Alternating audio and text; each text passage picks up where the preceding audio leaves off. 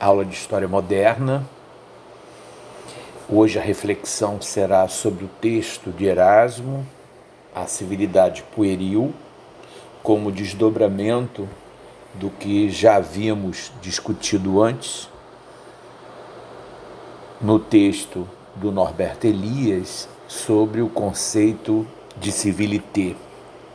Lembrem-se que nós teremos tanto essa aula como a outra é, dedicada àquilo que o Norberto Elias anuncia como produção importante no século XVI acerca desses elementos que recuperavam parte daqueles livros de cavalaria é, da Idade Média e que promoviam nesse momento todo um processo de reordenação da sociedade a partir principalmente do que era chamado de boas maneiras.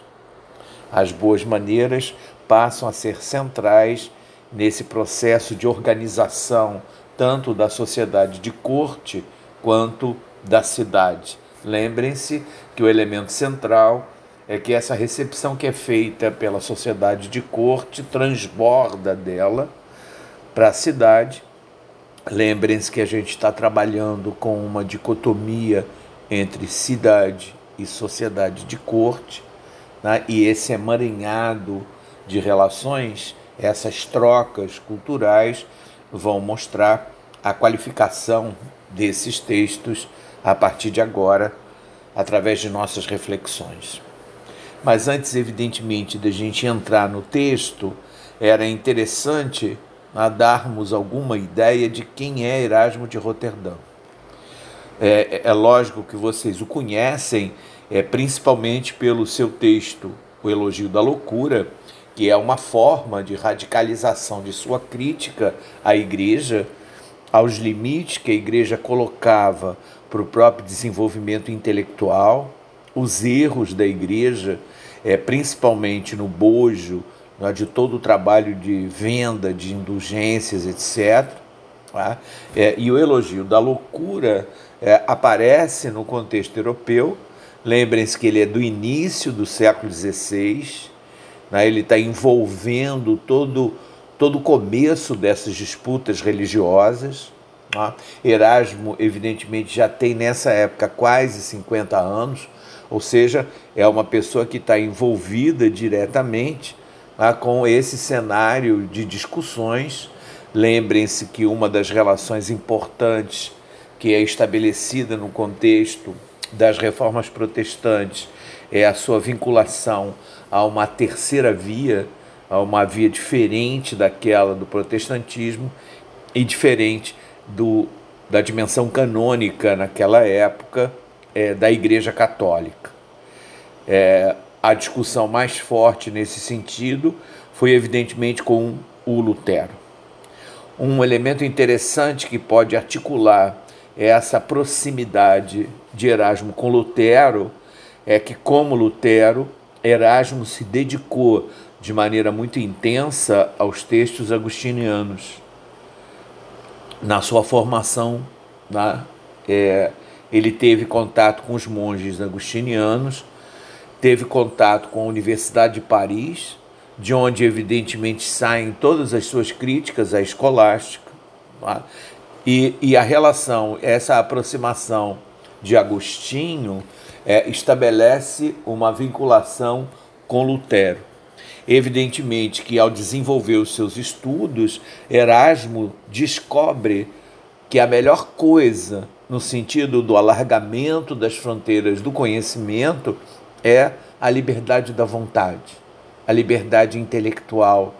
E isso torna alguém meio diferente do conjunto geral de intelectuais que estão envolvidos com o processo da reforma. Né? É, principalmente é, pelo elogio que ele faz inicialmente a Lutero, é, no sentido de dizer que a releitura que Lutero faz dos textos agustinianos acabam mostrando como a ideia da religião tem um cunho pessoal, ou seja, tem a ver com a vontade pessoal do homem. E nesse sentido, vejam, ele está fazendo um elogio a um Lutero que é anterior ao luteranismo. Um Lutero que ainda não vê naquilo que ele está propondo a inauguração de uma igreja física, mas alguma coisa mais geral, a ideia de uma eclésia, de um conjunto de interesses intelectuais e religiosos que não precisam de uma igreja física para poder se desenvolver. E esse era o elogio importante que tinha a ver com a própria noção de independência, de liberdade que Erasmo desenvolve. A outra relação interessante para a gente conhecer um pouco melhor Erasmo tá? é a sua aproximação nas viagens que faz para a Europa desse mundo intelectual.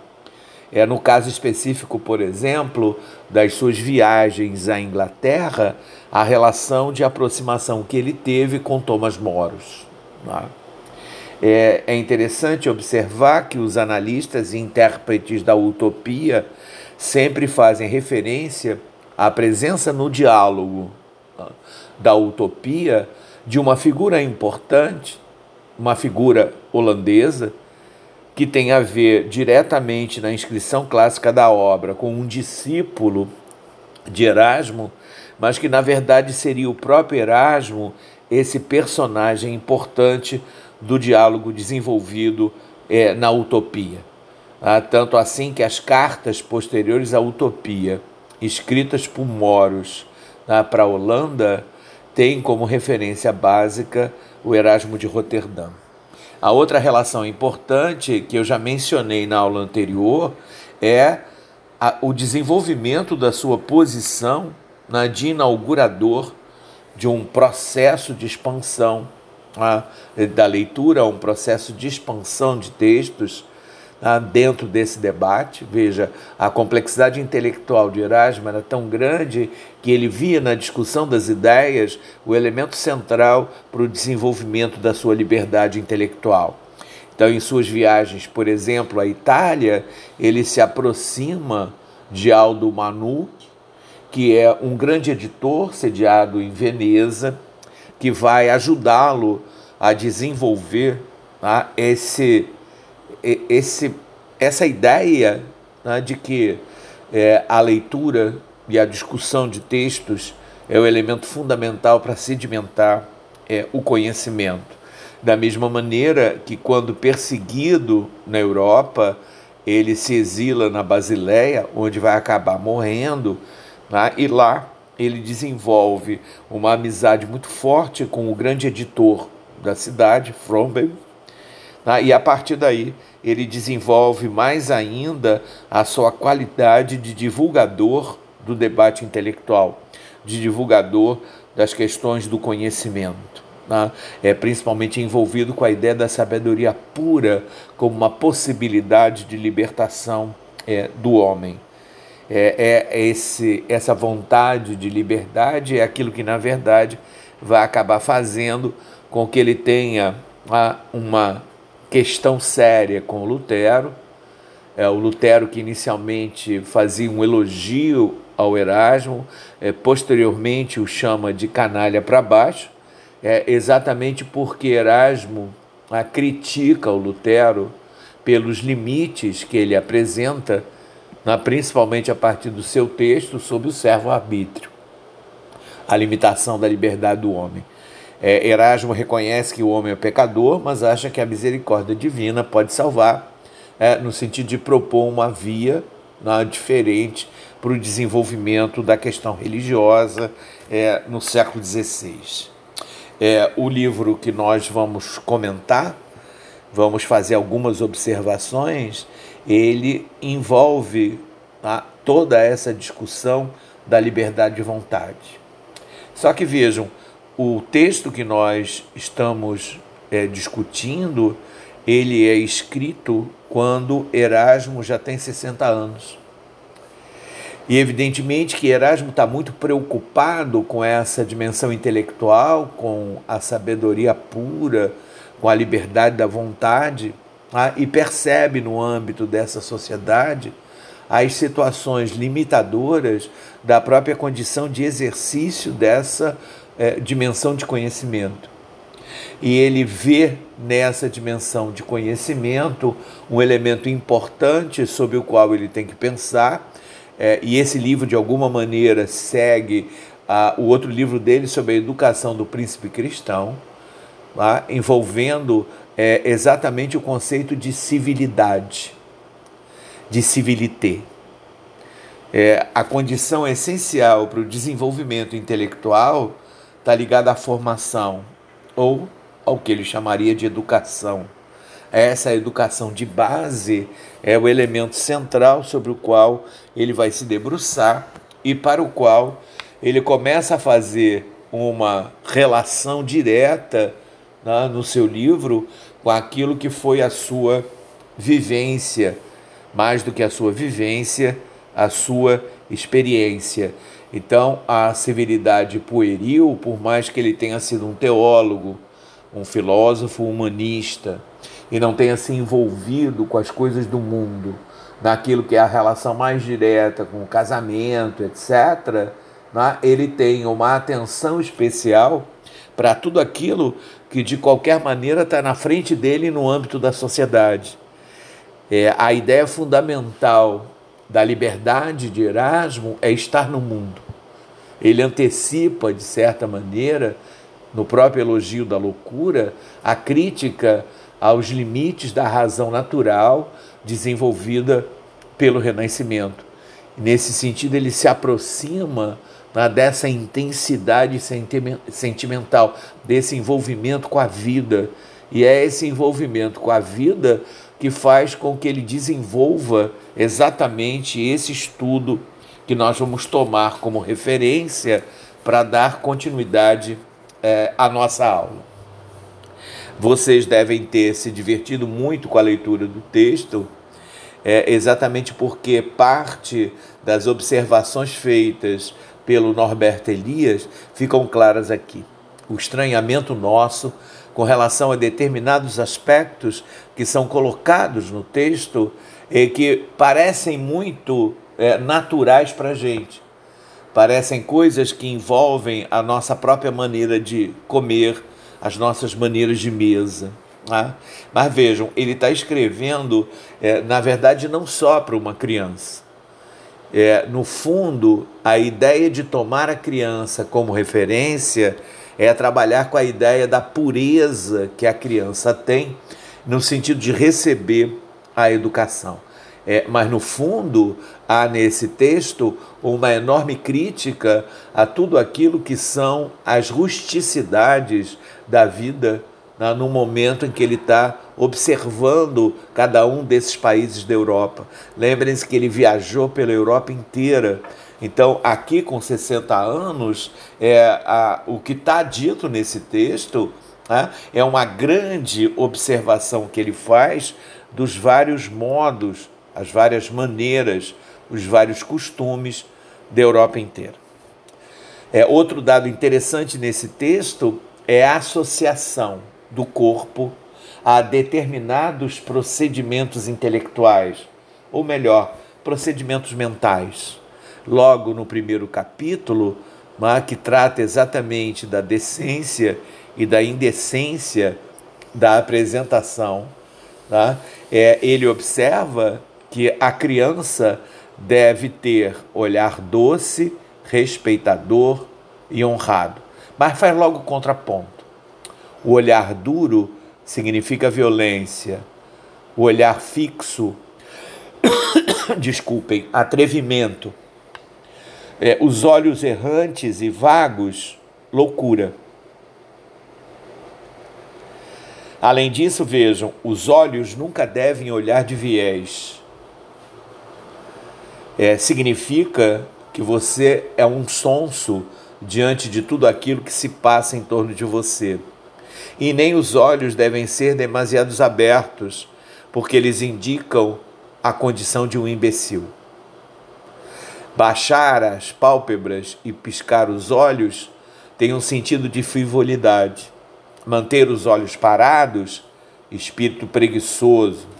Os olhos observadores tá, é, representam uma certa condição de raiva diante do mundo, ou demasiados vivos e eloquentes, uma coisa mais lasciva. É, além disso, vejam o tempo inteiro nesse texto e vejam que essas observações iniciais que eu fiz questão de apresentar dizem respeito ao corpo. Então, a ideia da materialidade dessa educação é importante de ser considerado em se pensando que a gente está trabalhando com uma sociedade de corte, o início de um processo de construção dessa sociedade de corte e numa dualidade entre cidade e corte, né, é necessário que se pense nessa heterogeneidade europeia. E o tempo inteiro é, diz Erasmo né, que o homem deve se acomodar aos costumes de cada país. Mas, mesmo na acomodação a esses costumes, é necessário que seus gestos sejam regulares e naturais, porque isso lhe dá graça.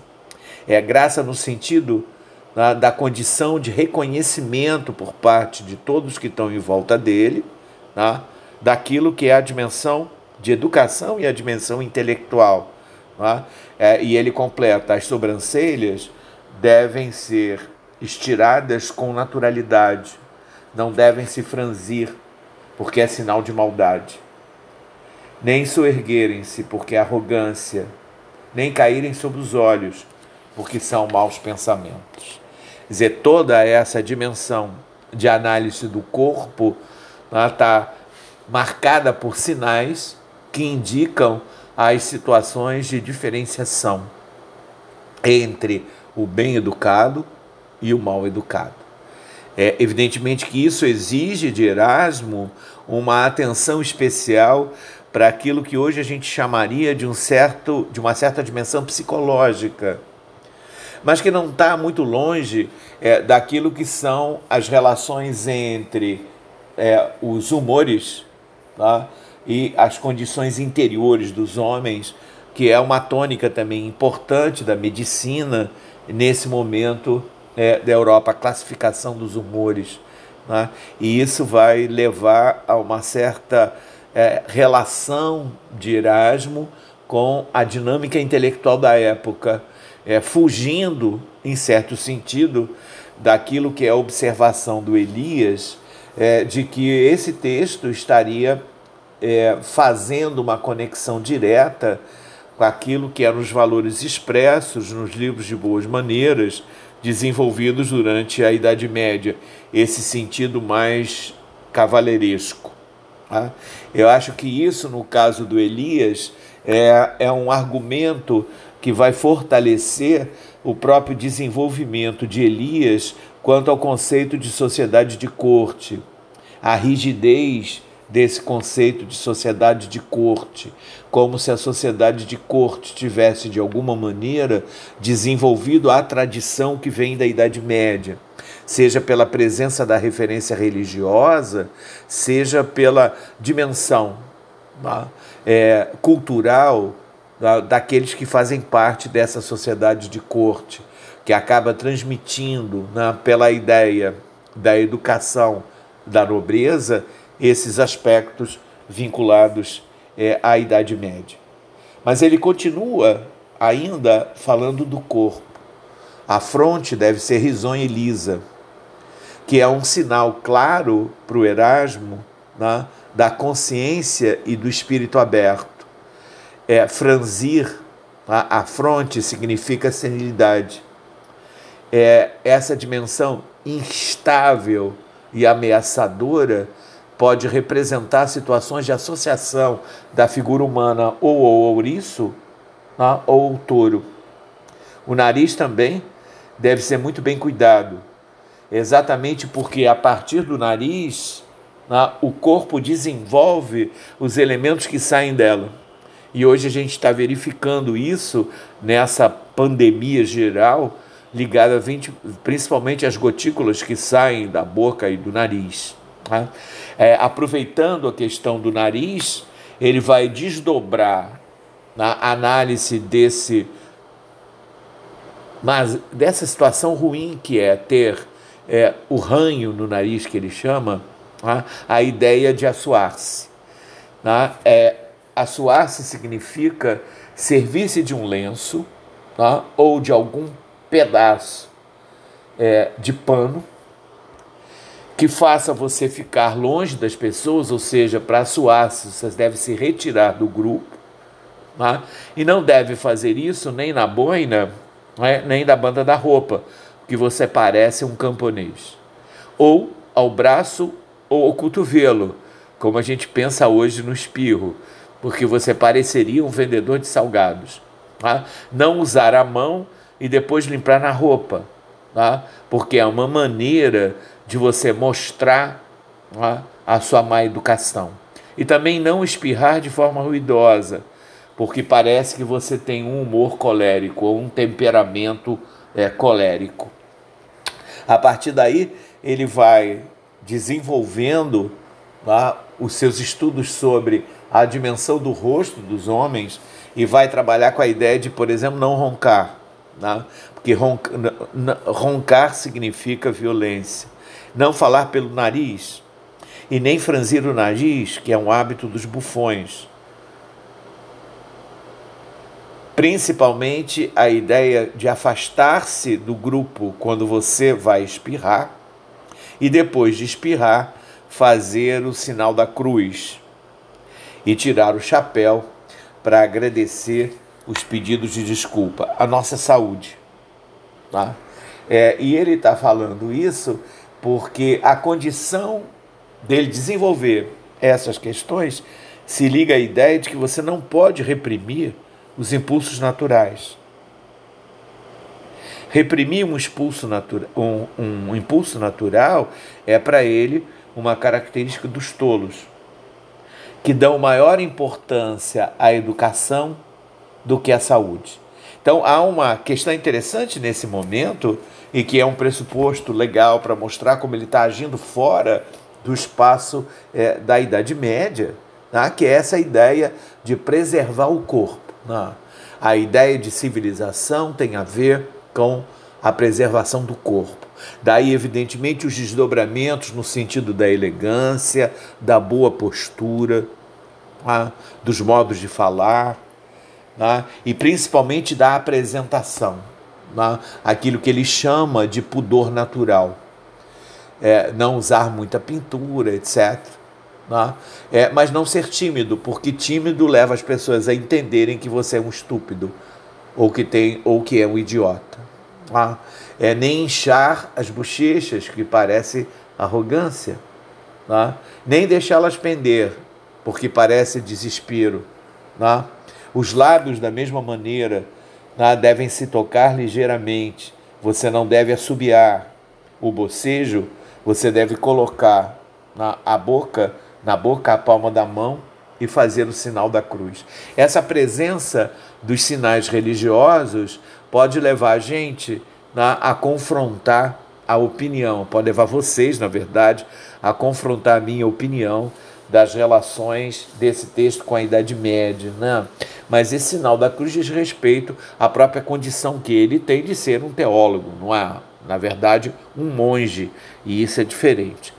A outra relação interessante que eu acho que a gente deve é, apresentar é o rir de tudo. O riso. O rir de tudo ou daquilo que se diz, que você próprio se diz, é a coisa de um idiota. É nada dizer também é estupidez. Tá? E rir daquilo que é obsceno pode representar um vício. A gargalhada não deve ser forte, porque ela indica uma certa indecência. Rir abrindo a boca tá? é um riso ruim pode também dizer que é um riso de idiota. Dizer morrer de rir, por exemplo, como a gente diz hoje. Tá? Rir não deve deformar as faces, ou seja, o controle do corpo é fundamental. Rir sozinho é loucura, tá? na, na visão do Erasmo. Tá? É, a outra dimensão interessante é a forma pela qual a, a sua boca apresenta a ideia da mordida na relação com os dentes, né? Porque ele vai dizer sempre que Apertar os dentes de cima e os de baixo é um gesto ameaçador. Lamber a borda dos lábios com a língua é extremamente impróprio e hoje a gente sabe por quê. Não, o desdobramento disso é uma sensualidade que aparece contemporaneamente a ele né, e que vai apresentar-se hoje também. Né? Fazer sobressair o, os lábios na forma de um beijo também é negativo. Né? É, torçar de alguém, colocando a língua de fora, é uma coisa também ruim. E depois ele vai aumentando essas questões quando ele, se, quando ele analisa, por exemplo, o cuspir, não é? Deve se afastar dos outros, não, é? não, não deve deixar de cuspir, mas deve se afastar dos outros, é? e se cair no chão, colocar o pé. O cuspir deve ser no lenço e nunca engula o cuspe. É? Da mesma forma com relação a tossir. É? É, e da mesma forma com relação ao arroto, né, que ele diz que é impróprio, mas o vômito já não. É, Para o vômito, ele diz que você deve se afastar um pouco, né, é, e o vômito só é, na verdade, ruim quando ele é resultado de uma embriaguez, de alguma coisa que ultrapassa os limites. Né? Os dentes devem estar sempre limpos, e aqui é uma questão interessante é, mas não deve ser usado pó, porque pode parecer uma coisa efeminada. Lembre-se que ele está falando para uma criança na, masculina. Tá? É, e aí ele vai mostrar várias formas que são usadas é, para você limpar os dentes. Na, há uma que ele diz que é o costume espanhol, que é uma coisa meio complicada, né? porque é lavá-los com urina. Tá? É, e se você tiver alguma coisa presa aos dentes, não deve tirar, né? nem com a faca, nem com as unhas. É? Você deve usar alguma fibra, algum ossinho para poder fazer isso. Não é? A outra coisa importante significa o asseio. Né? Você deve de manhã lavar a cara é? com água fresca. E ele diz não fazer isso muitas vezes. Né? Que é um hábito comum dessa época. Né? A ideia do se pentear também, você não deve ter nem piolhos nem lentes, não é? é não coçar com as unhas o resto do corpo, não é? é e o cabelo deve ser sempre bem cortado, não é? é e você jamais na sua postura deve abaixar os ombros, não é? baixar o pescoço, não é? arquear as costas isso significa preguiça. Ah, manter os ombros em equilíbrio né, é sempre importante. Né? É, não cruzar os braços enlaçando-os, porque isso pode também parecer preguiça. Né? E não descobrir as partes do corpo, né, as partes que são relacionadas ao, poder, ao, ao pudor natural. Ah, é, todos esses elementos se desdobram ainda na referência ao corpo, na forma de sentar não sentar com as pernas abertas, os joelhos abertos, né? nem sentar com a perna pendente, que pode parecer instabilidade ou imbecilidade. Não. É, na saudação é que é interessante também, porque tem a ver com toda a ideia né? da, da subordinação, não é? é? dobrar os joelhos de leve. Né? É, com relação ao andar também é importante, nem demasiado lento, que você parecer, pareça insolente e nem demasiado apressado, porque você pode parecer um maluco, um descabelado. Né? É, evitar o balanço do corpo, evitar brincar com os pés quando você está sentado, né? coçar os, dedos, os dedões, né? que é uma situação para ele de tolo. Né? É, também gesticular com as mãos pode parecer uma loucura. Né? É, daí ele passa dessa referência ao corpo para a ideia do vestir. Ah, é, as roupas são o corpo do corpo e dão ideia clara das disposições de espírito que você tem. Ah, é, mais uma vez, ele joga com a liberdade de você se adaptar às regras que têm a ver não só com os países, mas principalmente com sua posição né, social. Né? É, isso significa que você deve ter cuidado com relação à transparência, por exemplo, da seda, né? não usar trajes curtos, não usar roupas rasgadas, né? é, não usar coisas muito coloridas, porque você parece um autor, um ator saltibanco. É, e o mais legal desse desdobramento é que você não deve usar um nada, não deve usar nada que possa provocar a atenção das pessoas. Tá? É, e, e isso não deve ser feito nem pelo exagero ou desarranjo geral da sua vestimenta, nem pela elegância. Tá?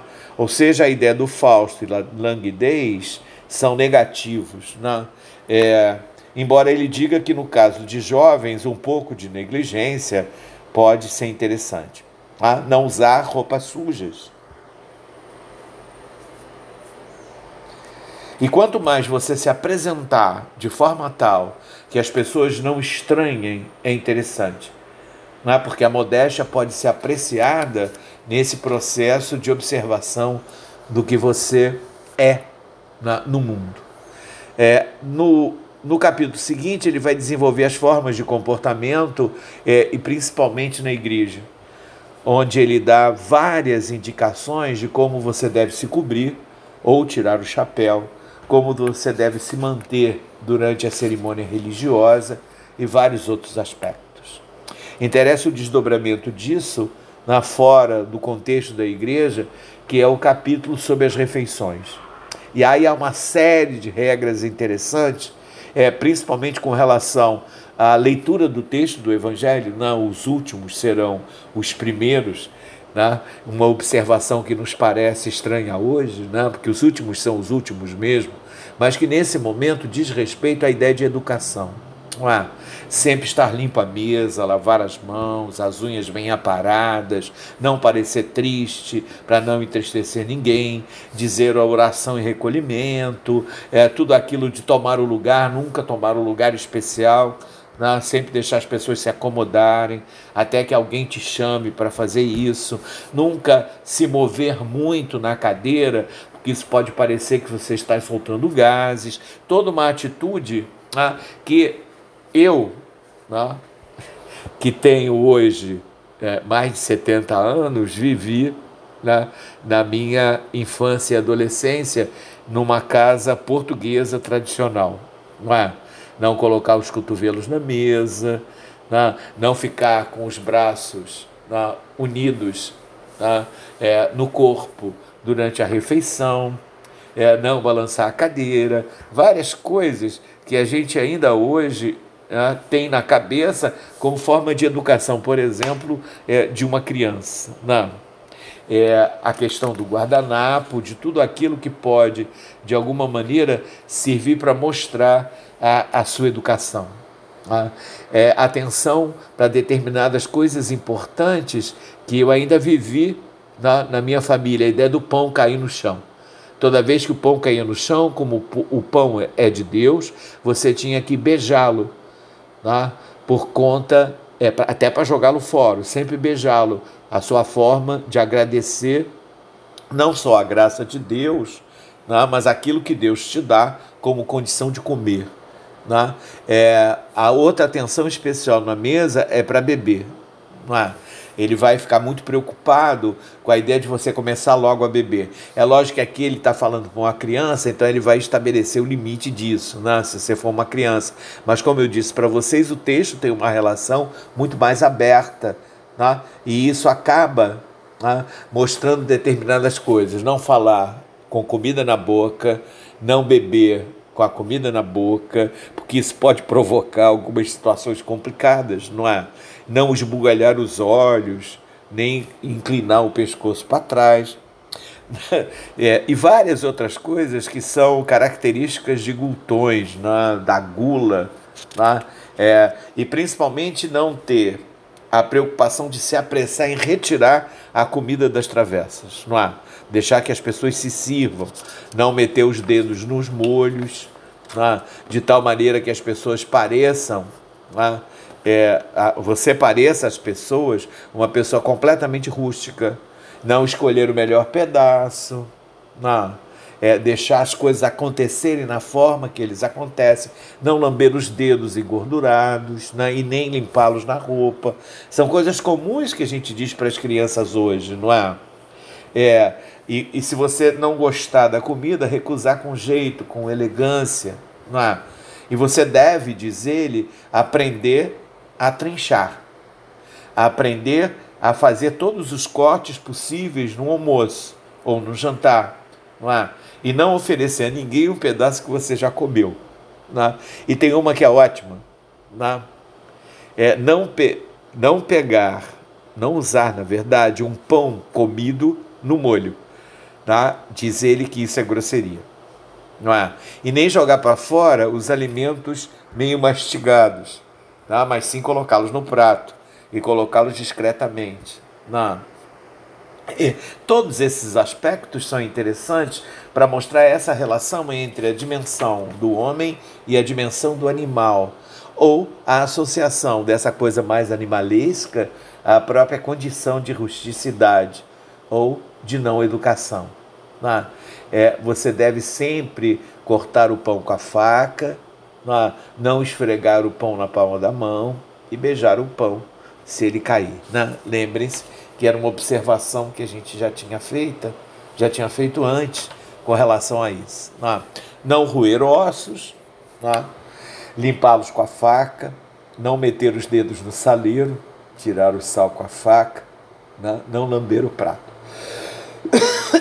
Podem parecer coisas óbvias para a gente hoje, mas lembre-se que a gente está passando né, por um processo de mudança importante em que a ideia de civilização, a ideia de civilité, está se anunciando como um elemento de diferenciação. É, seja na correspondência entre a relação urbano-rural, seja na ideia da sociedade de corte, seja da ideia do gesto aristocrático, seja da relação que é desenvolvida nessa sociedade pelos aristocratas, que acaba tendo um peso grande na própria organização da vida urbana. Dizer, a ideia da observação acaba fazendo com que esses costumes se misturem. E evidentemente que ele está aqui exatamente fazendo observação sobre isso. É, não comer de forma pesada, não engolir pedaços grandes. Né? E principalmente a conversa durante as refeições deve ser variada, ah, nada que entristeça as pessoas, não contar casos que possam entristecer, não falar de forma perturbada nem apressada. É, são todo uma série de elementos importantes que são colocados a partir dessa análise que ele faz das maneiras de mesa, que eu acho que é aquela que permite melhor a gente fazer comparações. Depois disso, ele vai falar dos encontros, como você deve encontrar com as pessoas, como você deve se comportar diante das pessoas, nunca baixar os olhos, né? sempre olhar para as pessoas, né? para você tentar entender o que as pessoas estão falando. Especialmente porque o comportamento diante das pessoas é fundamental para você sobreviver, para você descobrir as estratégias das pessoas que estão na sua frente, não é? A ideia de não gesticular, ah, de colocar a voz de forma suave, né? é, calma, clara, né? faz parte disso. Né? Depois daí ele se desdobra na ideia dos jogos, né? que você deve sempre postar bom humor, não mentir, né? jogar sempre por prazer. Tá? E por último, ele vai fazer referência importante à questão do dormir. É, e a questão é interessante. Né? Porque além de todas as regras definidas pela igreja, de fazer o sinal da cruz na fronte e no peito, não é? é levantar sempre com uma oração, não é? todos esses processos, ele vai principalmente chamar atenção para a ideia do controle que é necessário ter no dormir. É, evidentemente que o desdobramento disso, por exemplo, com relação às mulheres, é, é que as mulheres deveriam o tempo inteiro dormir com muita roupa. Porque o mal do dormir né, é a descompensação que você tem no controle do corpo. E ele, no exemplo que a gente pode desdobrar daí para as mulheres, as mãos podem ser perigosas, porque podem atingir locais né, que não corresponderiam àquilo que é o pudor né, social, o pudor natural. Daí ele dizer né, que você tem que dormir de forma tal que essa dimensão se apresente. Né? É, tanto na referência do dormir quanto do acordar, essa condição púdica deve se expressar. Né? É, isso é basicamente o que a gente pode retirar desse texto. É, eu fui um pouco mais fundo nisso, porque eu acho que o legal desse texto é você exercer uma relação de comparação com as situações da educação atual. É, mais do que isso, é incorporar um dado que hoje está presente na nossa sociedade como um todo, dado a importância da educação, como ela está aparecendo nesse momento, como alguma coisa que aos poucos vai se tornar uma coisa decisiva na organização dos vínculos sociais, naquilo que é o viver urbano, daquilo que é o bom viver e na definição daquilo que a gente chama do gentil homem ou do homem de bem. É, com isso, a gente é, esgota é, a leitura e as possibilidades de interpretação desse texto. Tá? E lembrem-se, na próxima aula, nós nos dedicaremos a um outro texto de boas maneiras, que é o texto do, do Della Cava, tá? sobre os costumes, tá? e faremos o mesmo exercício que nós estamos, ou que nós fizemos hoje. É, espero que todos estejam bem e até a nossa próxima aula.